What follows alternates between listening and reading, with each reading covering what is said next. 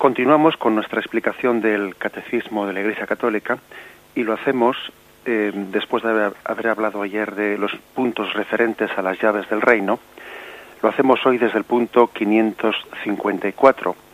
Tiene así este título, Una visión anticipada del reino, la transfiguración. Son también tres puntos del catecismo que voy a leer en primer lugar y paso a comentar. Dice así, a partir del día en que Pedro confesó que Jesús es el Cristo, el Hijo de Dios vivo, el Maestro comenzó a mostrar a sus discípulos que él debía ir a Jerusalén y sufrir y ser condenado a muerte y resucitar al tercer día. Pedro rechazó este anuncio. Los otros no lo comprendieron mejor. En este contexto se sitúa el episodio misterioso de la transfiguración de Jesús. Sobre una montaña ante tres testigos elegidos por él, Pedro, Santiago y Juan. El rostro y los vestidos de Jesús se pusieron fulgurantes como la luz. Moisés y Elías aparecieron y él hablaba de su partida que estaba para cumplirse en Jerusalén. Una nube les cubrió y se oyó una voz desde el cielo que decía, Este es mi Hijo, mi elegido, escuchadle. Por un instante Jesús muestra su gloria divina confirmando así la confesión de Pedro. Muestra también que para entrar en su gloria es necesario pasar por la cruz en Jerusalén. Moisés y Elías habían visto la gloria de Dios en la montaña, la ley y los profetas habían anunciado los sufrimientos del Mesías. La pasión de Jesús es la voluntad por excelencia del Padre. El Hijo actúa como siervo de Dios. La nube indica la presencia del Espíritu Santo. Apareció toda la Trinidad, el Padre en la voz, el Hijo en el hombre, el Espíritu en la nube luminosa, dice Santo Tomás de Aquino. En el umbral de la vida pública se sitúa el bautismo, en el, en el de la Pascua la transfiguración. Por el bautismo de Jesús fue manifestado el misterio de la primera regeneración, nuestro bautismo. La transfiguración es el sacramento de la segunda regeneración, nuestra propia resurrección. Desde ahora nosotros participamos en la resurrección del cuerpo del Señor por el Espíritu Santo que actúa en los sacramentos del cuerpo de Cristo.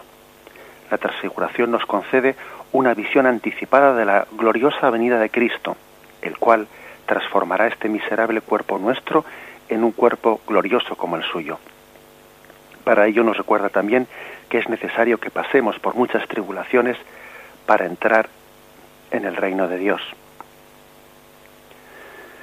Pues bien, estos son los, los textos, como veis, tremendamente ricos y profundos de, de, nuestro catecismo, de nuestra Madre Iglesia Católica que vamos a, a comentar.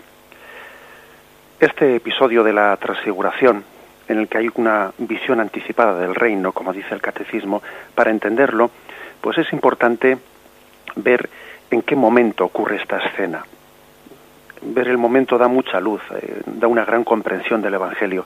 Nosotros tenemos el problema de que cuando vamos a, a la Santa Misa los domingos y se nos proclama un Evangelio, se nos dice Evangelio en aquel tiempo y se nos narra un pasaje evangélico sin que nosotros entendamos eh, qué había antes de eso que se nos ha leído y qué había después, sino que se nos, de alguna manera, se saca mm, de, con, del contexto en el que estaba en ese capítulo un pasaje evangélico. Y entonces Bien, de no ser que el sacerdote pues haga una explicación eh, después en su homilía, eh, puede ocurrir que nosotros eh, perdamos el contexto de dónde estaba, cuándo ocurrió, antes de y después de qué, eh, pues eh, es importante entenderlo. ¿eh? El contexto, por eso es bueno también escuchar, no, únicamente escuchar pasajes evangélicos, sino también de vez en cuando que tengamos una lectura continuada de los evangelios y vamos y veamos que las cosas ocurren una antes de la otra, pues por, por, por algo importante. Y así es este, es este es el caso, porque es un hecho es un hecho que dicen los, eh, los escrituristas que un lugar eh, central de los evangelios, un eje de los evangelios, es esa confesión de Pedro. Cuando Pedro confiesa eh, la divinidad, eh, bueno, pues la personalidad mesiánica de Jesucristo. ¿Quién dice la gente que soy yo? ¿Y vosotros quién decís que soy yo? Entonces Pedro se adelanta y confiesa, tú eres el Mesías. Jesús le dice, bienaventurado tú porque eso no te lo ha revelado la carne ni la sangre, sino, sino el Espíritu. Y entonces es cuando hace la confesión, hace la confesión, tú eres Pedro, sobre esta piedra edificaré mi iglesia, te daré las llaves del reino de los cielos, ayer lo explicábamos, pero acto seguido Jesús, para que se entienda bien mm, cómo es su mesianismo, le anuncia a Pedro la cruz, le anuncia la cruz, le anuncia la pasión. Lo tenemos en Mateo 16, 21. Y en ese momento, pues eh, Pedro ciertamente se, se, desconcierta, se desconcierta porque él, en ese momento de que le habían dicho, mira, has acertado, Pedro, bienaventurado tú, pues parece que, no sé, que, que, él en ese momento vive un momento de, no vamos a decir de envanecerse, pero sí un momento de, de gloria que, que después resulta que recibe un auténtico chorro de agua fría cuando acto seguido se le anuncia la pasión. Fijaros cómo dice. Cuando dice bienaventurado tú, acto seguido continúa. Y desde entonces Jesús comenzó a manifestar a sus discípulos que él debía ir a Jerusalén y sufrir mucho de parte de los ancianos, los sumos sacerdotes y los escribas, y ser matado y resucitar al tercer día. Tomándole aparte Pedro, que estaba un poco, pues el hombre ufanado porque acababan de decirle que él había acertado, que él había sido el que había confesado que Jesús era el Mesías y, él se sentiría en ese momento pues un tanto engrandecido, él se atrevió a tomarle aparte a Jesús y a decirle, de ninguna manera te va a suceder eso, lejos de ti, Señor. Y Jesús volviéndose a Pedro le dijo, quítate de mi vista, Satanás, escándalo eres para mí, porque tus pensamientos no son los de Dios, sino los de los hombres.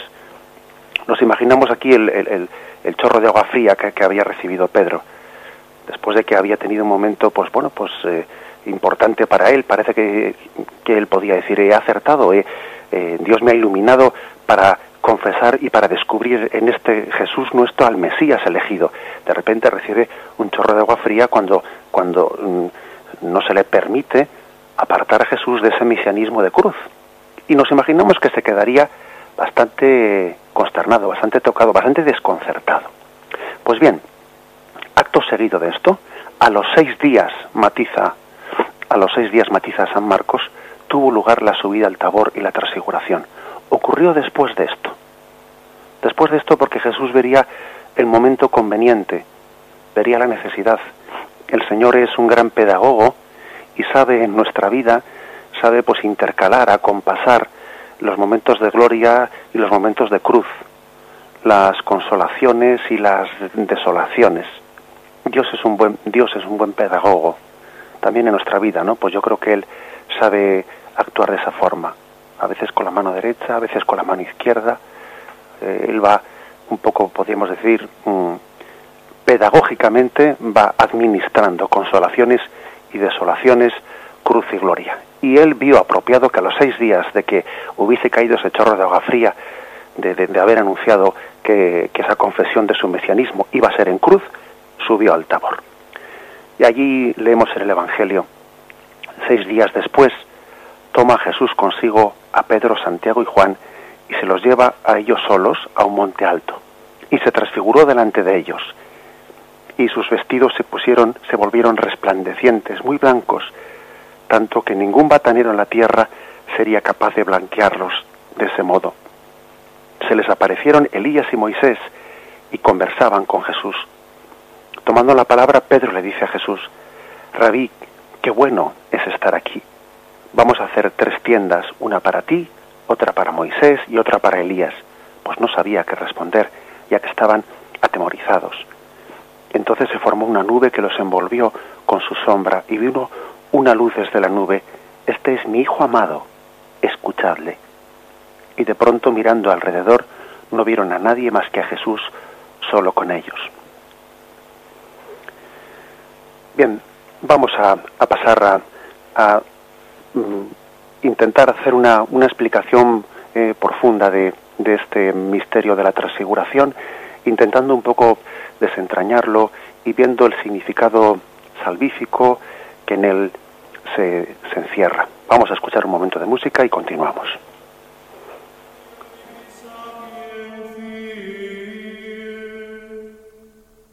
ab initio et ante saecula creata sunt, et usque ad futurum saeculum non desino, et in habitationes sancta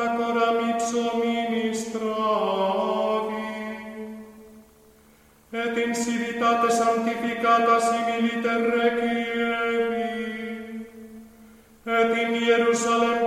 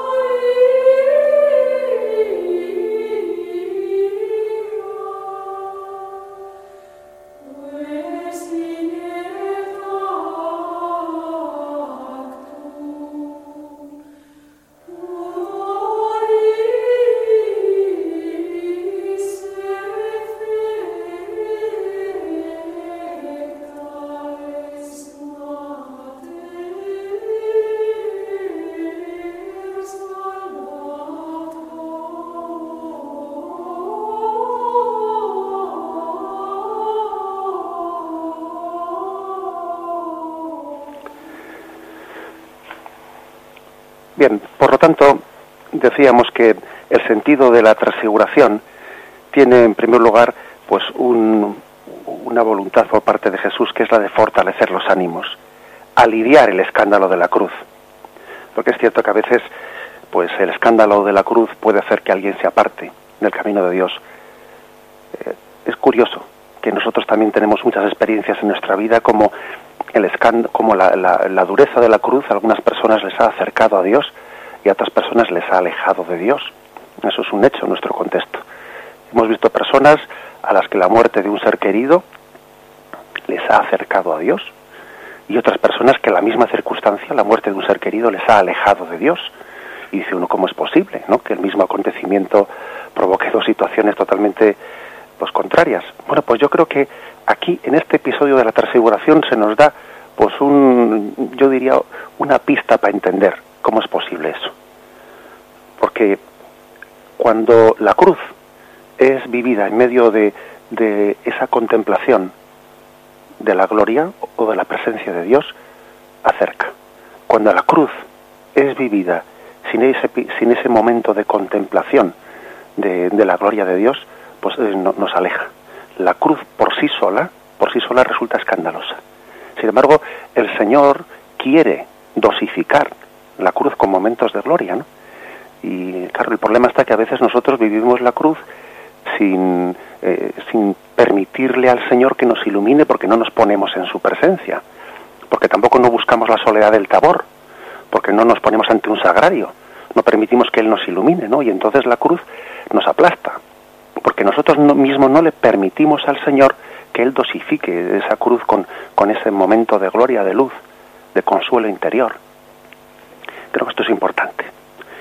El caso es que eh, dicen los escrituristas que el, episodio de, de la transfiguración eh, termina la etapa de Galilea, que dicen algunos que fue como la primavera de Jesús, ¿no? la primavera de Galilea, y comienza la segunda etapa de Jesús, que es la subida a Jerusalén, hacia la cruz. Y es como la bisagra, una bisagra en el Evangelio, Comien- termina esa etapa y comienza la etapa de la subida a Jerusalén, la más dura en la vida de Jesús. Y antes de acometer esa subida a Jerusalén, tiene lugar ese momento de gloria. El Padre quiere confortar a Cristo, quiere confortarle porque sabe que le espera en ese momento la parte más difícil, la parte más dura, la parte más cruda de su ministerio mesiánico. El Padre conforta a Cristo. Es emocionante como en esa voz que se oye. Dice, este es mi Hijo amado. Y parece que el Padre está también como mostrando el sufrimiento que supone para él el que se envía a Jerusalén a la cruz a su hijo amado. Es su hijo único, su amado. Decía también en aquella teofanía que es muy similar, pues cuando Jesús fue bautizado en el río Jordán, en quien me complazco. Mi hijo amado, en quien me complazco, es una especie de demostración de la intimidad. Parece como si eh, se nos estuviese un poco mostrando la intimidad que hay en el seno de la Trinidad, esa felicidad tan grande que, que existe entre las tres personas divinas en quien me complazco. Entre el Padre y el Hijo y el Espíritu Santo hay un gozo y una complacencia plena entre ellos. También el Padre nos quiere mostrar el sufrimiento que supone para Él entregar al Hijo amado camino de Jerusalén. Después un momento de teofanía. Teofanía quiere decir manifestación del misterio de Dios. ¿Y qué es lo que se manifiesta? La filiación divina de Jesucristo. Este es mi Hijo amado. Se nos está mostrando el ser más íntimo. ¿Quién es Jesús? Se nos está mostrando, no hay un, se está como descorriendo el velo, el velo que tapaba la personalidad profunda de Jesucristo.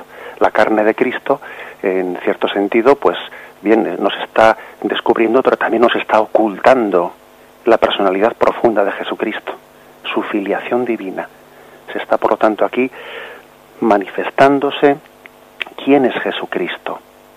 ¿Quién es Jesucristo? Y creo que es hermoso que así lo, entendamos. Es un, un, un momento de gozo, primero para Jesucristo, porque Él se siente reconfortado. Necesitaba también ese consuelo del Padre, camino del, pues, de Jerusalén no sabemos porque hay cosas que, se, que están fuera de nuestra captación. Si en aquellas noches que Jesús pasaba en oración, donde no hubo ningún testigo, tantas noches que él oró a, a, solas ante su Padre, si tuvo también momentos similares, si tuvo también momentos de consuelo, es posible, no, no, no lo sabemos. El caso es que en este momento sí había testigos y, y sí sabemos que el Padre quiso darle ese consuelo, camino de, de Jerusalén. Y también en ese momento a nosotros nos quiso hacer como manifestación de la personalidad más íntima de Jesús, Hijo amado. Así lo, lo escuchamos, y pero, pero fijaros que él añade, no únicamente se, se, se limita ¿no? a, manifestar cuál es su personalidad, sino que luego nos pide, escuchadle. Es decir, se nos recuerda que Jesús es el profeta enviado y que a Jesús pues mmm, no solo se le debe de admirar, se le debe de, de, de, escuchar también. Porque nosotros estamos llamados a ser oyentes de la palabra. Y Jesús es el verbo, Jesús es la palabra. No ya el portador del mensaje de Dios, sino el mismo mensaje, la misma palabra, el mismo verbo. Nosotros somos oyentes de la palabra. Aquí parece que se está cumpliendo, cuando él dice escuchadle, se está cumpliendo una promesa que había hecho a Moisés. Fijaros que ahí estaba presente Moisés y Elías, no ahora hablaremos de ello, pero se está cumpliendo una promesa que ya había hecho Moisés. Y en el Deuteronomio, capítulo 18, versículos 14 y 15, allí eh, se describe esta, esta promesa. Vamos a leerla y hacemos referencia a ella. Deuteronomio 18, versículos 14 y 19. Esta fue la promesa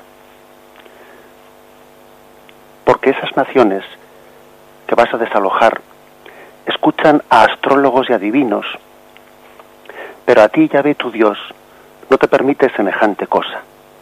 Yahvé tu Dios suscitará de en medio de ti, entre tus hermanos, un profeta como yo, a quien escucharéis. Es exactamente lo que tú pediste a Yahvé tu Dios en el el día de la asamblea, diciendo, para no morir, no volveré a escuchar la voz de Yahvé, mi Dios, ni miraré más a ese gran fuego. Y Yahvé me dijo a mí, bien está lo que han dicho. Yo le suscitaré de en medio de sus hermanos un profeta semejante a ti. Pondré mis palabras en su boca, y él les dirá todo lo que yo les mande.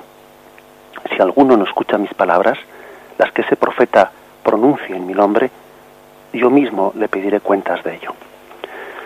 Así pues, en, en este momento, en el momento del tabor, Jesús se presenta como el gran profeta esperado. Escuchadle.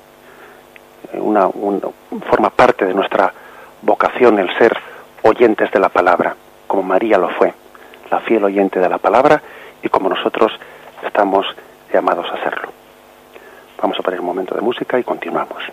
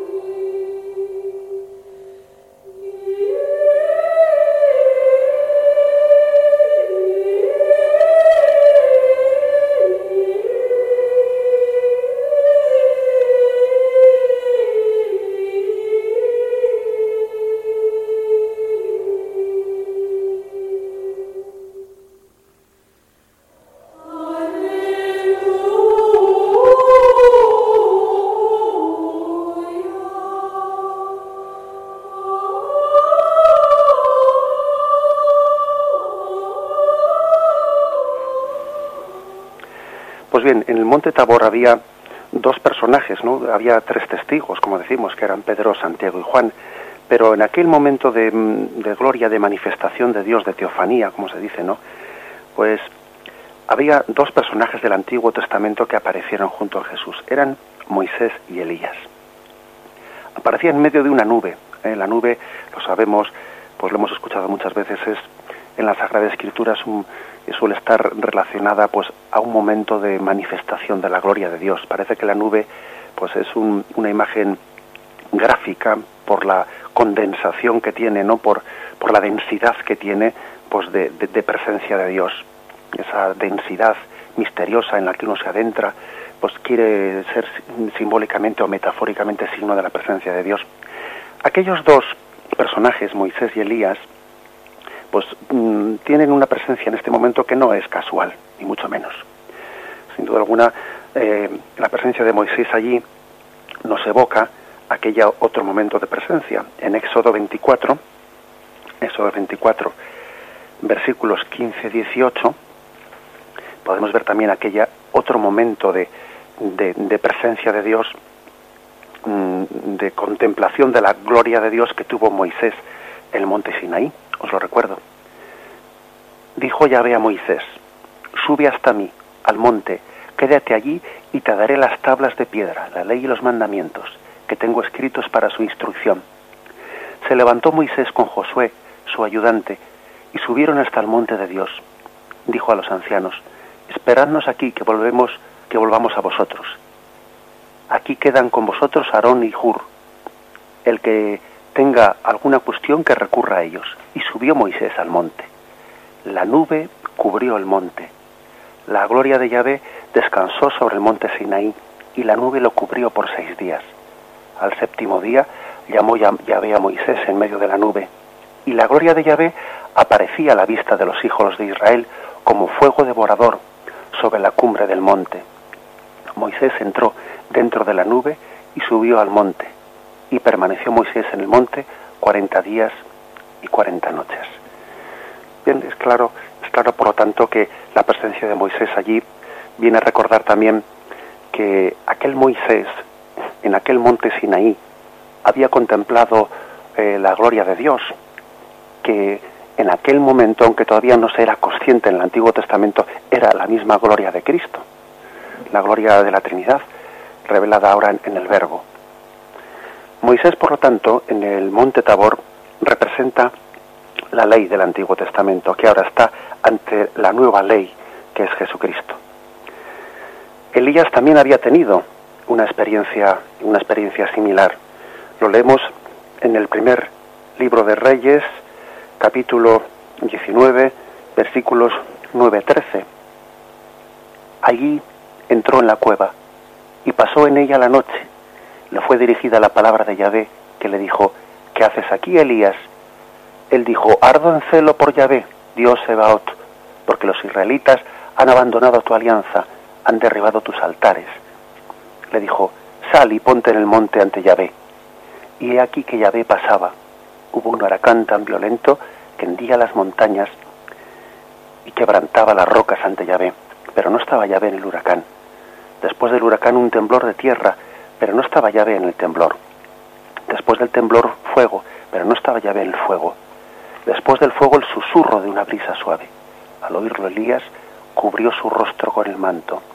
Salió y se puso a la entrada de la cueva. Es decir, también había tenido allí en el monte Orez había tenido Elías es la experiencia de la, de la presencia, de, de, estar ante la presencia de Dios. Él se cubrió el momento en que entendió que en esa brisa estaba pasando la presencia de Dios. Elías es imagen de los profetas del Antiguo Testamento que ahora ven en Cristo el nuevo profeta. Bien, es por lo tanto el Antiguo Testamento que quiso contemplar a Dios, que estuvo abierto a la contemplación de Dios en la medida en que en el Antiguo Testamento fue posible el que ahora está la transfiguración. Sin embargo, hay una, una diferencia, una diferencia importante, y es que eh, en el Antiguo Testamento Moisés y aquellos que contemplaron a Dios fueron iluminados. Se dice en el Antiguo Testamento que fueron iluminados por la presencia de Dios. Pero sin embargo, en el caso de Jesucristo, si nos fijamos, algunos santos padres hacen esta distinción, que mientras que en el Antiguo Testamento aquellos que contemplaron a Dios eran iluminados por una luz exterior a ellos. Sin embargo, Jesús no es iluminado por una luz, sino que Él mismo resplandece, la luz sale de, de dentro de Él. No es iluminado con una luz externa, sino que brilla Él. La luz sale de su interior, tiene luz propia, es su propia divinidad. Pues San Juan Crisóstomo hace este matiz, un matiz importante, ¿verdad? pero creo que es algo hermoso distinguir esto. Eh, ahora se, Moisés y Elías se están dando cuenta que aquella luz que les iluminó desde fuera en el Sinaí, en el monte Oreb, ahora esa luz sale no ya del alto de un monte, sino sale del interior de Jesucristo. Es Cristo el que está de alguna manera transfigurando la divinidad que inhabita, que, que está contenida en la humanidad de Jesucristo. Y esta es la distinción importante que hacen los santos padres. No es que Cristo sea iluminado, no, no, es que Él brilla, es que Él resplandece, es que es su propia gloria, resplandor de su gloria, impronta de su sustancia, que dice la carta a los Hebreos capítulo primero, versículo tercero. En resumen, pues que también la transfiguración es un, un momento de mostración de la divinidad de Jesucristo. Se está mostrando su divinidad es verdad que, este texto, como decíamos al principio, tiene un aspecto pedagógico de aliviar el escándalo de la cruz, pero también pues tiene un sentido apologético, un sentido de demostración de la divinidad de Jesucristo ante los ojos de los hombres. Lo meditamos un momento.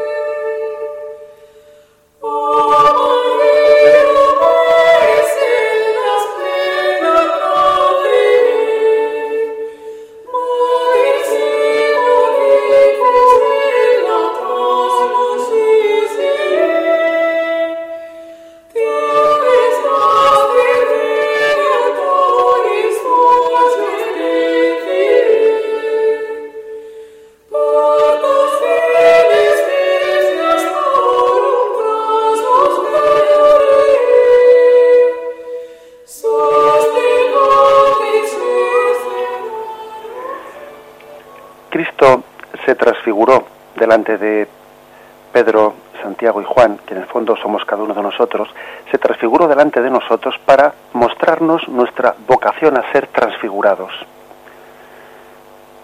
Es decir, tomar conciencia de que el camino de la salvación es un camino de progresiva transfiguración, progresiva transformación.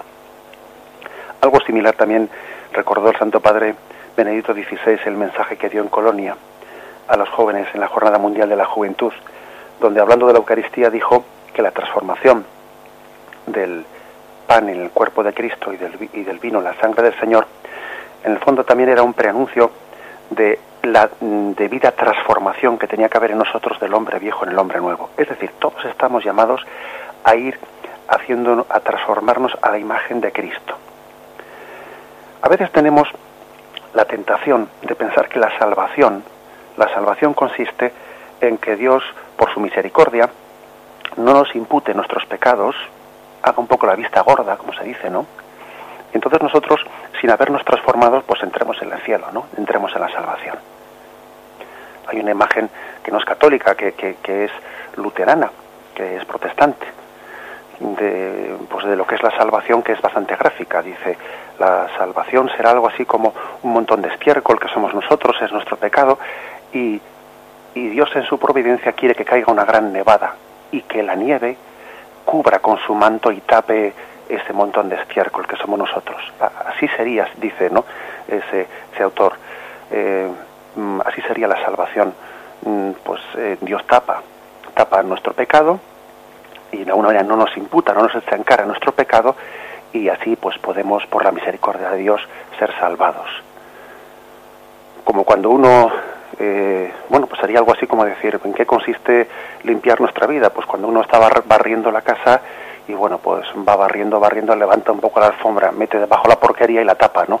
Es un poco como tapar la porquería y bueno, como no se ve, vamos pasando. Bien, es tentador esta, esta, esta explicación, es tentadora, porque como a veces nos vemos pecadores y uno intenta superar su pecado y no puede, y siempre vuelve a caer en lo mismo y no puede, y a veces nos vemos impotentes, ¿no? En, esa transformación que tenemos que hacer en nosotros, nos vemos impotentes, siempre caemos en los mismos pecados, pues es muy tentadora esta explicación porque uno a veces eh, quisiera imaginarse la salvación como que a mí me tapen mis pecados, que me los tapen y entonces yo, se, se me haga, haciéndose la vista gorda, yo tire para adelante, ¿no? No, pero es tan tentadora como desesperanzada, porque en el fondo es no creer, no creer en la verdadera capacidad de Dios de transformarnos. Por lo tanto, es importante que desde este pasaje de la transfiguración entendamos que todos tenemos una vocación a ser transfigurados, a ser transformados interiormente. ¿Cómo hacer esto? Bueno, pues claro, eh, aquí se nos da un, pues yo diría un, una indicación importante no será la única, pero es importante, es decir, contemplar para transformarnos, contemplar la gloria de Cristo para así irnos transformando. Qué importante es la oración y la oración contemplativa. Ojo, la oración contemplativa no es no es pasiva, ¿no? A veces pensamos que esto es me pongo con los brazos cruzados y, y bueno, me quedo como estaba, como un tronco, ¿no? No, no es verdad. El que contempla de verdad se transforma en la medida que contempla. Se va reflejando en él lo que, lo que él va contemplando. Uno va reflejando en su vida lo que está contemplando. Uno se va convirtiendo en lo que contempla, poco a poco. Igual él no se da cuenta, pero se va cambiando. Cuando una persona se casa con otra, él no se da cuenta cómo va cambiando, pero sus amigos dicen, ¿cómo, cómo va cambiando? Pues desde que se casa con esa persona, cómo se va su forma de hablar, se va transformando, porque, porque al contemplar a su esposa, pues poco a poco él va cambiando, si es que el matrimonio va como tiene que ir, ¿no? No sería bueno que no se case y no cambie absolutamente en nada. Se convierte uno en lo que se contempla. ¿Mm? Esto es importante. Eh, dicen los dietistas, ¿no? Que el hombre es lo que come, nosotros diríamos, el hombre es lo que mira. El hombre es lo que mira. Aquello en lo que fijas tu atención, aquello en lo que pones como objeto de contemplación, en eso te vas poco a poco transformando. Claro, por desgracia a veces ya sabemos lo que lo que en nuestra cultura se mira, se mira la televisión, se miran esos modelos que se nos están ahí poniendo, esos modelos culturales, y por desgracia nuestra nación poco a poco se va transformando en eso que mira. La televisión es lo que se contempla y nos vamos transformando en eso. La pantalla es el objeto de contemplación. Y si contemplamos telebasura, pues en eso nos convertimos, aunque no nos demos cuenta. Sin embargo, si nos pusiésemos ante el sagrario, como nos ponemos ante la, ante la televisión, que no nos quepa duda que nos transformaríamos en eso que contemplamos. Dime dónde pones los ojos y te diré en qué es lo que refleja tu vida, en qué te estás transformando. Hay, por lo tanto, creo que aquí una, una llamada muy importante ¿no? en, el, en, la, en la espiritualidad de la, de la transfiguración.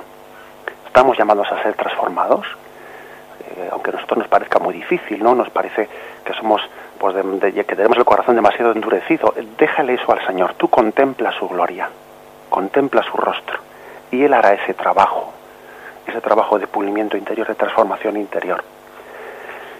Es importante que nos demos cuenta que el ojo es la linterna del alma.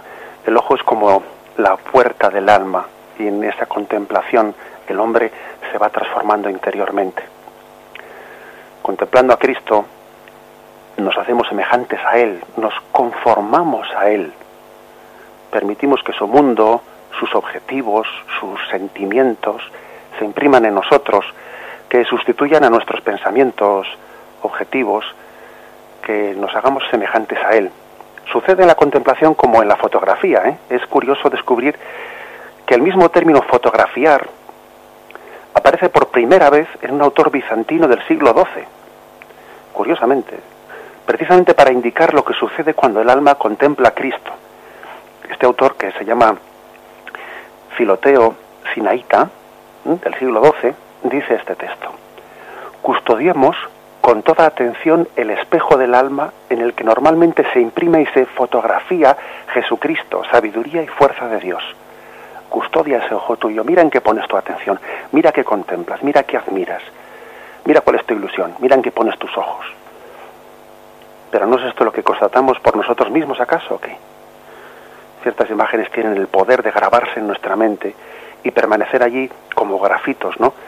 En, bien, pues, pues eso, eso fue así, tan, tan impactante fue aquella contemplación para Pedro, para Santiago y para Juan, que años más tarde, muchos años más tarde, ¿no? Cuando Pedro escribió la segunda epístola, que se puede ser pues, posiblemente 30, 40 años después de aquel episodio, tantísimos años después, Pedro escribió lo siguiente, fijémonos cómo se había quedado impactado aquel momento en su retina.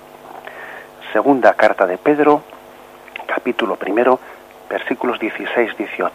Dice, os hemos dado a conocer el poder y la venida de nuestro Señor Jesucristo, no siguiendo fábulas ingeniosas, sino después de haber visto con nuestros propios ojos su majestad, porque recibió de Dios, Padre, honor y gloria, cuando la sublime gloria le dirigió esta voz, este es mi Hijo amado, en quien me complazco. Nosotros mismos escuchamos esa voz venida del cielo, estando con Él en el Monte Santo. Fijaros en la, evocación que hace Pedro, muchísimos años más tarde, de aquel momento que vivió en el Tabor. No se le olvidó nunca, quedó grabado en su retina la contemplación de Cristo, transformante, aquella voz. Esta es la única forma de ser transformados, ser contemplativos y, dedicar ¿no? pues un tiempo importante de nuestra vida a la contemplación, un tiempo proporcional. Bien, vamos a tener un momento de, silencio y podéis, si queréis llamar para hacer cualquier pregunta, mostrar cualquier duda, eh, o hacer alguna aclaración al teléfono de Radio María 917 107 700 917 107 700 ponemos un poco de música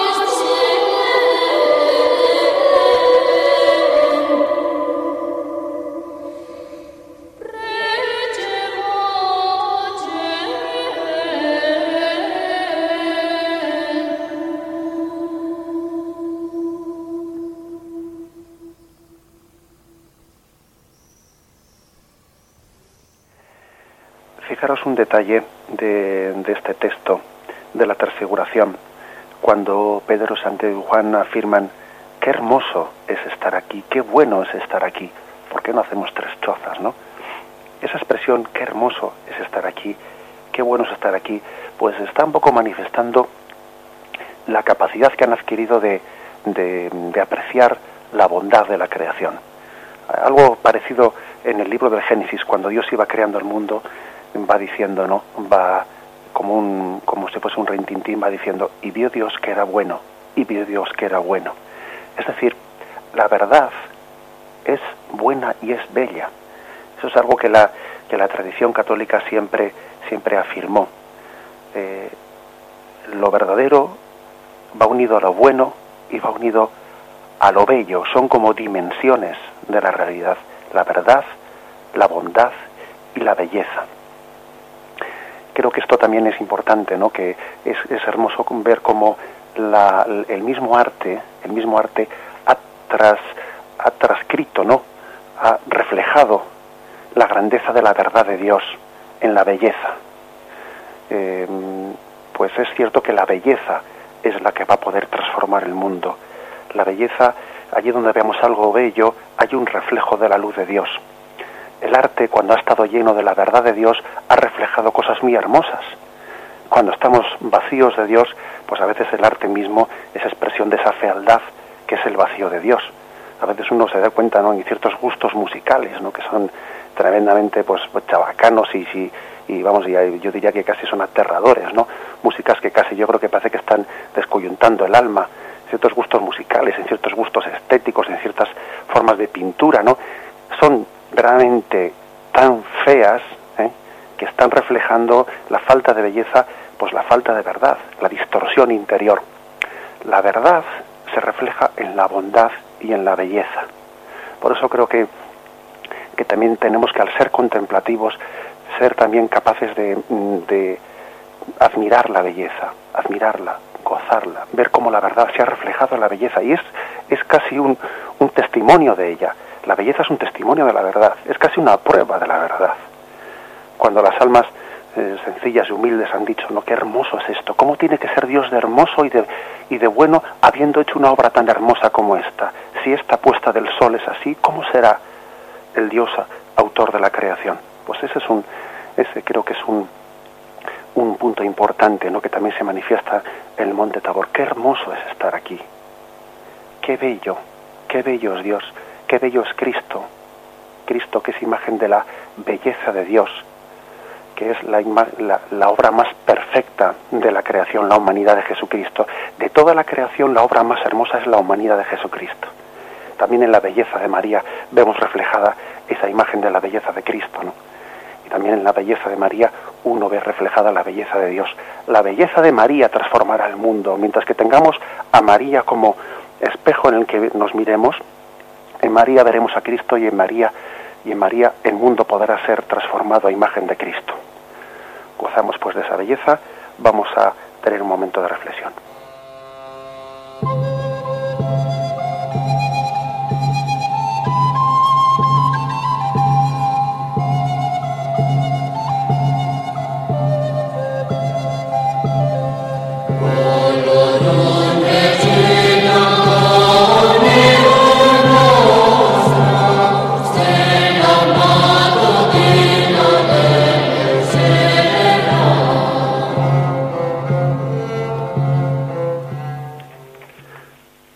Quién hablamos?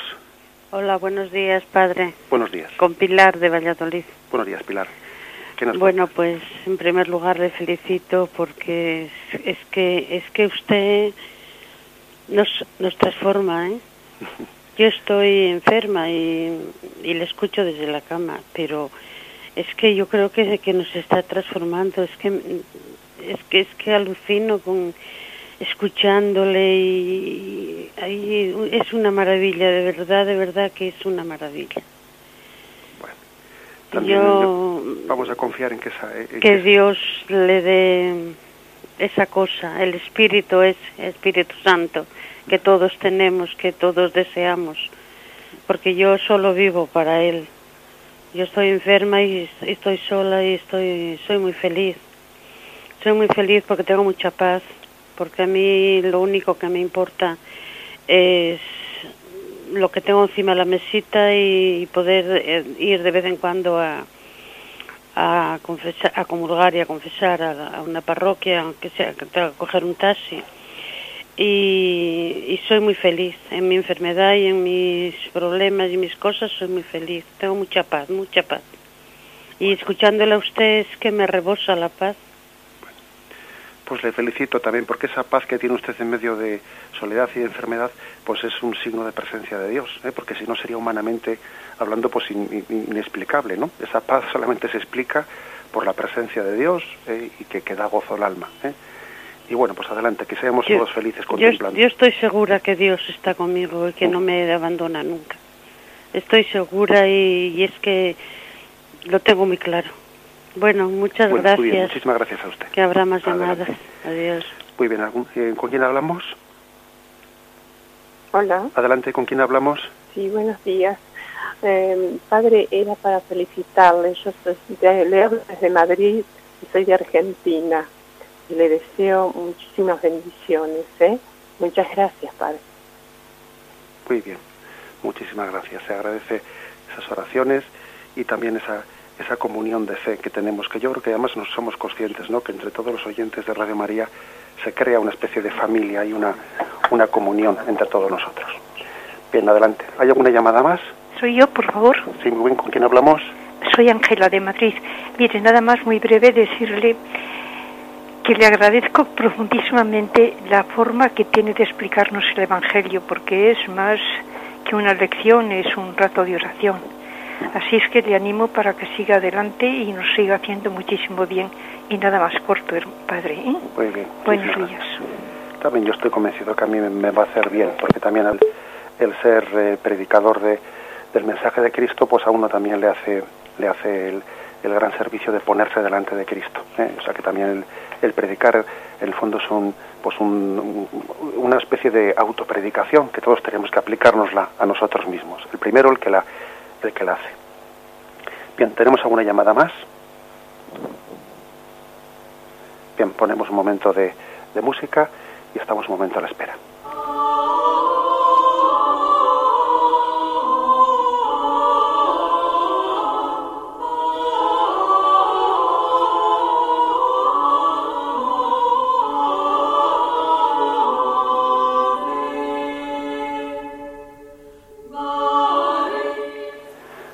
Quién hablamos?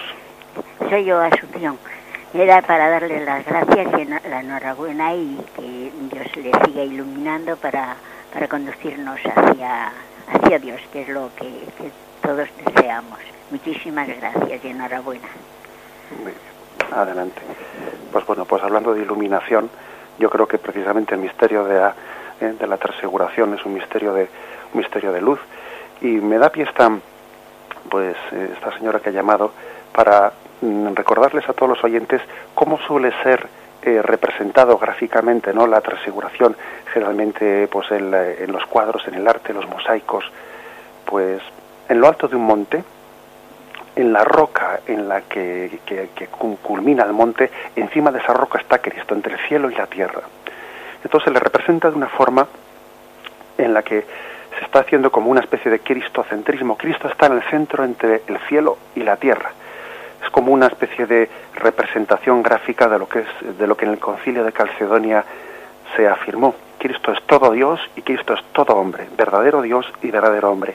Y cuando a Cristo se le representa en lo alto de esa roca, se está como queriendo tocar por una parte del cuadro la divinidad y tocando por otra parte del cuadro por los pies la humanidad, ¿no? O sea, doble naturaleza de Cristo, es el cristocentrismo, es pues bueno, pues la, podríamos decir uno de los momentos del evangelio y más gráficos de, la doble naturaleza de Jesucristo. Bien, adelante, tenemos alguna llamada más. Bien, me parece que ya estamos concluyendo eh, nuestro tiempo. Si no tenemos ninguna llamada más, vamos a, a terminar por hoy y si Dios quiere, pues mañana continuaremos en esta explicación del catecismo de la Iglesia Católica. Muchísimas gracias por su fidelidad en su audiencia y vamos sencillamente todos a unirnos en esta contemplación de Cristo. Alabado sea Jesucristo.